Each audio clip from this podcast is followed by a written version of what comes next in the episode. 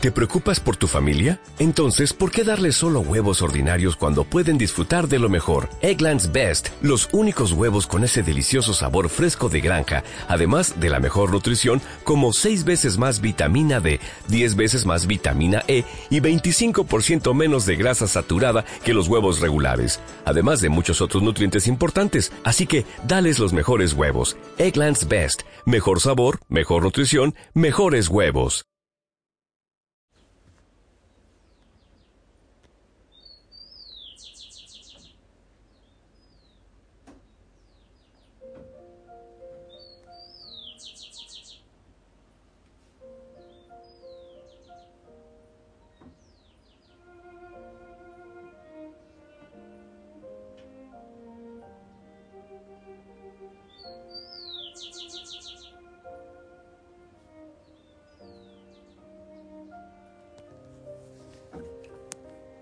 Hola, buen día.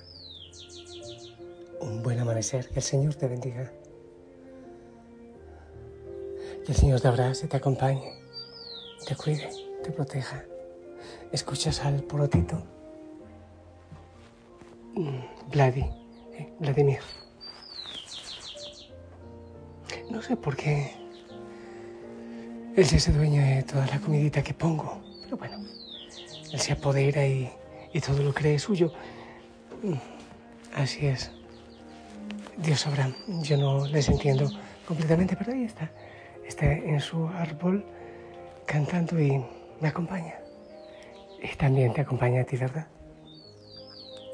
Espero que hayas descansado bien. Que estés bien en todo, tu familia también. Que venga el Señor y te dé el ánimo a algunos cansados. Que sea el Señor nuestra fuerza para este día que abras tus ojos y puedas contemplar su hermosura, su grandeza, todos los guiños de amor en la creación. Oh, sí.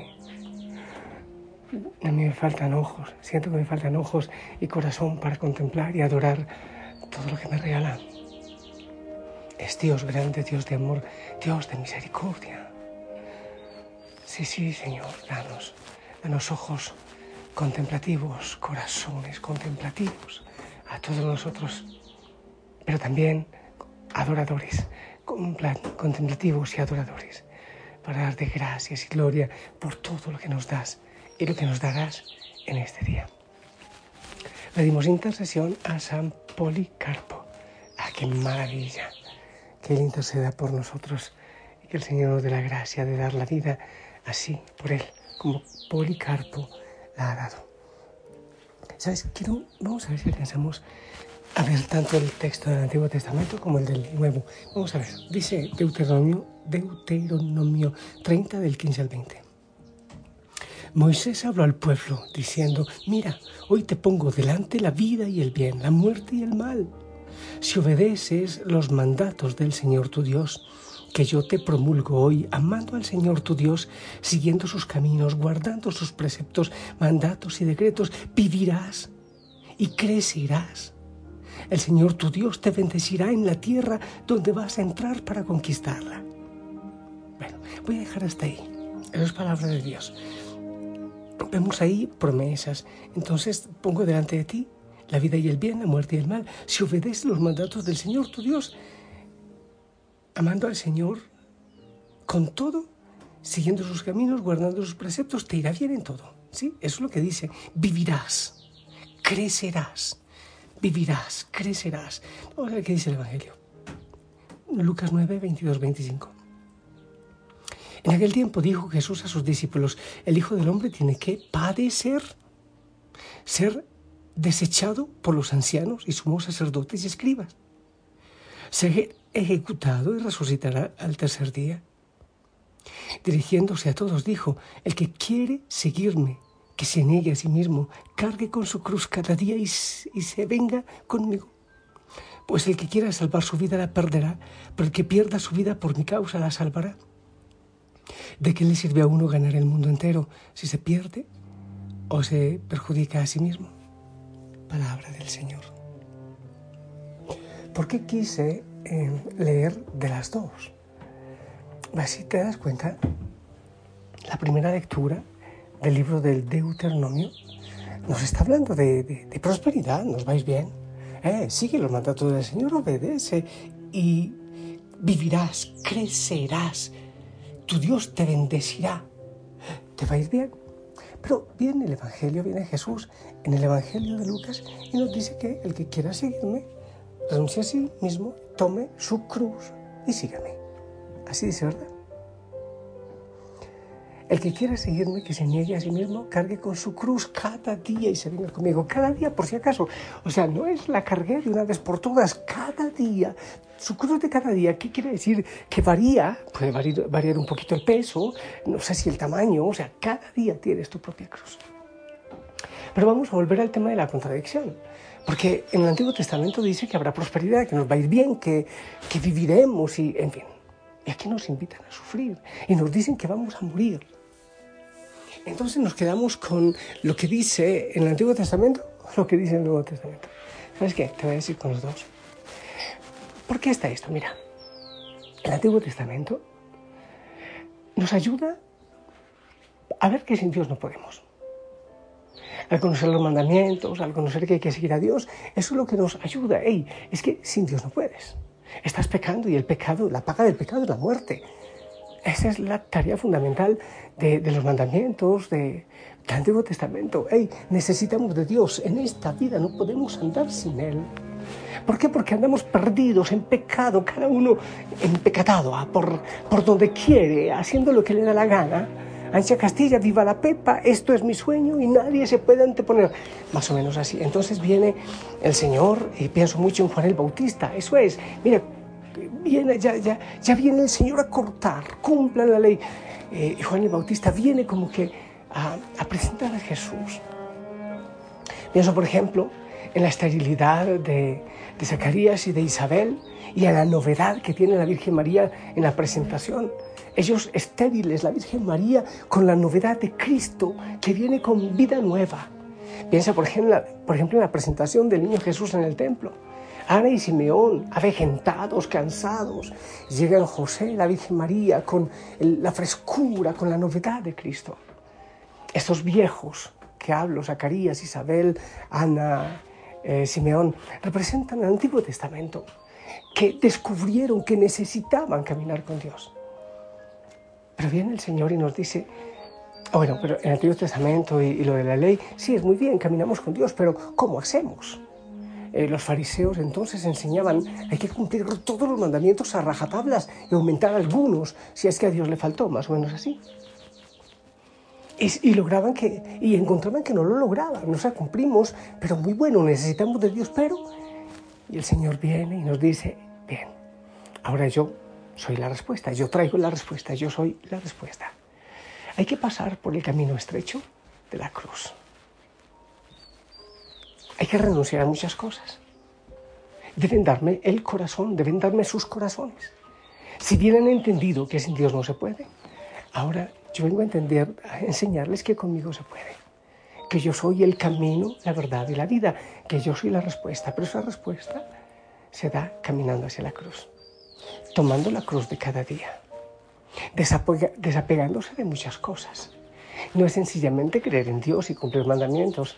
Es permitir que Él sea todo, que Él venga y ponga su corazón en nuestro pecho, su vida en nuestra vida, darle la vida. Y ahí encontraremos entonces el sentido de nuestra existencia, porque Él lo logrará en nosotros. Nosotros solitos no podemos. Somos demasiado frágiles, demasiado cobardes. Entonces vemos a los discípulos, vemos a los apóstoles y vemos a tantos santos que dan la vida y gozosamente encuentran que el Señor puede lograrlo en ellos. Debemos unir entonces lo que nos dice la palabra del Señor en la primera lectura y lo que nos dice el Señor, el Señor en el Evangelio. Es verdad, si habrá gozo. Es verdad que habrá paz, es verdad que viviremos y viviremos eternamente. Es verdad que nos toca tomar una decisión por Dios o lejos de Él, que ya sabemos lo que ocurrirá después. Pero para eso hay que entrar por ese camino estrecho, porque el mundo se nos abre con una cantidad de propuestas engañosas. El Señor dice, vengan, este camino al principio es mucho más complicado, pero es el que les llevará al descanso, a la paz, a la alegría, al gozo definitivo. ¿Ahora entiendes? Quiere decir que no somos nosotros los que tenemos que hacer solos el trabajo. Quiere decir que somos nosotros, pero con la fuerza del Señor, que tiene que ver con nuestro esfuerzo, pero que sobre todo tiene que ver con la gracia del Señor en nuestra vida, que nosotros dejemos al Señor obrar.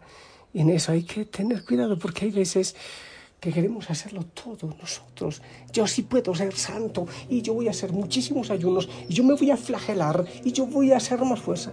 Hey, se trata de que nos aceptemos frágiles y débiles y le demos al Señor el poder y el control de nuestra vida. Se trata de que le digamos que sí y Él hará el resto. Se trata de descansar en Él. Obra, Señor. Actúa tú.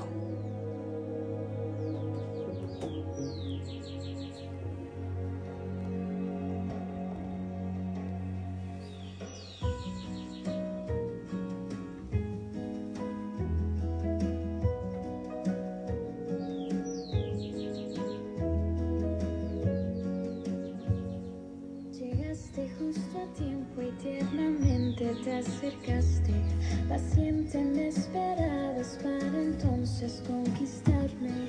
La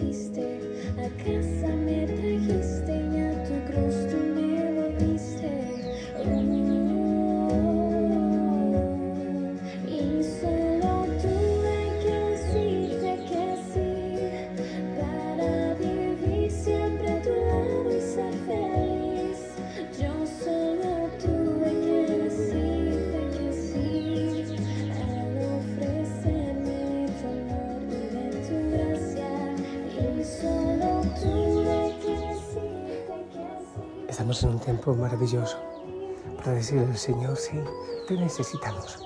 Ya, digo que sí, pero ahora entra en mi corazón y obra. Yo quiero renunciar a muchas cosas, sí, y tomar la cruz de cada día y caminar contigo. No buscar la felicidad que nos ofrece el mundo. Es vana, es europea, es engañosa. En cambio, Señor, tú traes plenitud de vida. Ven a cada corazón. Señor, a cada hijo, a cada hija de la familia Osana, ven. ¿Cuántas veces nos enseñas que la verdadera felicidad no está en la ausencia del dolor? Ah, tú nos tienes otro gozo que el mundo no conoce, que Él no nos lo da y que Él no nos lo puede quitar. Bendice, Señor, a cada hijo, a cada hija. En el nombre del Padre, del Hijo y del Espíritu Santo, Hijo, hija, Osana, con amor, con fe, esperamos tu bendición.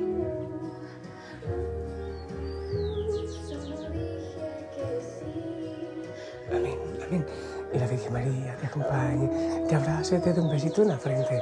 La familia Osana ora contigo, ora por ti. Haz un poco más de silencio. Di el nombre de Jesús. Ey, reza el rosario también. Y prepara tu corazón para que el Señor venga tomar posesión de él. Sonríe. Hasta pronto. Y te dejo escuchando a, Vladi, a Vladimir en su árbol, cantando para nosotros y para el Señor.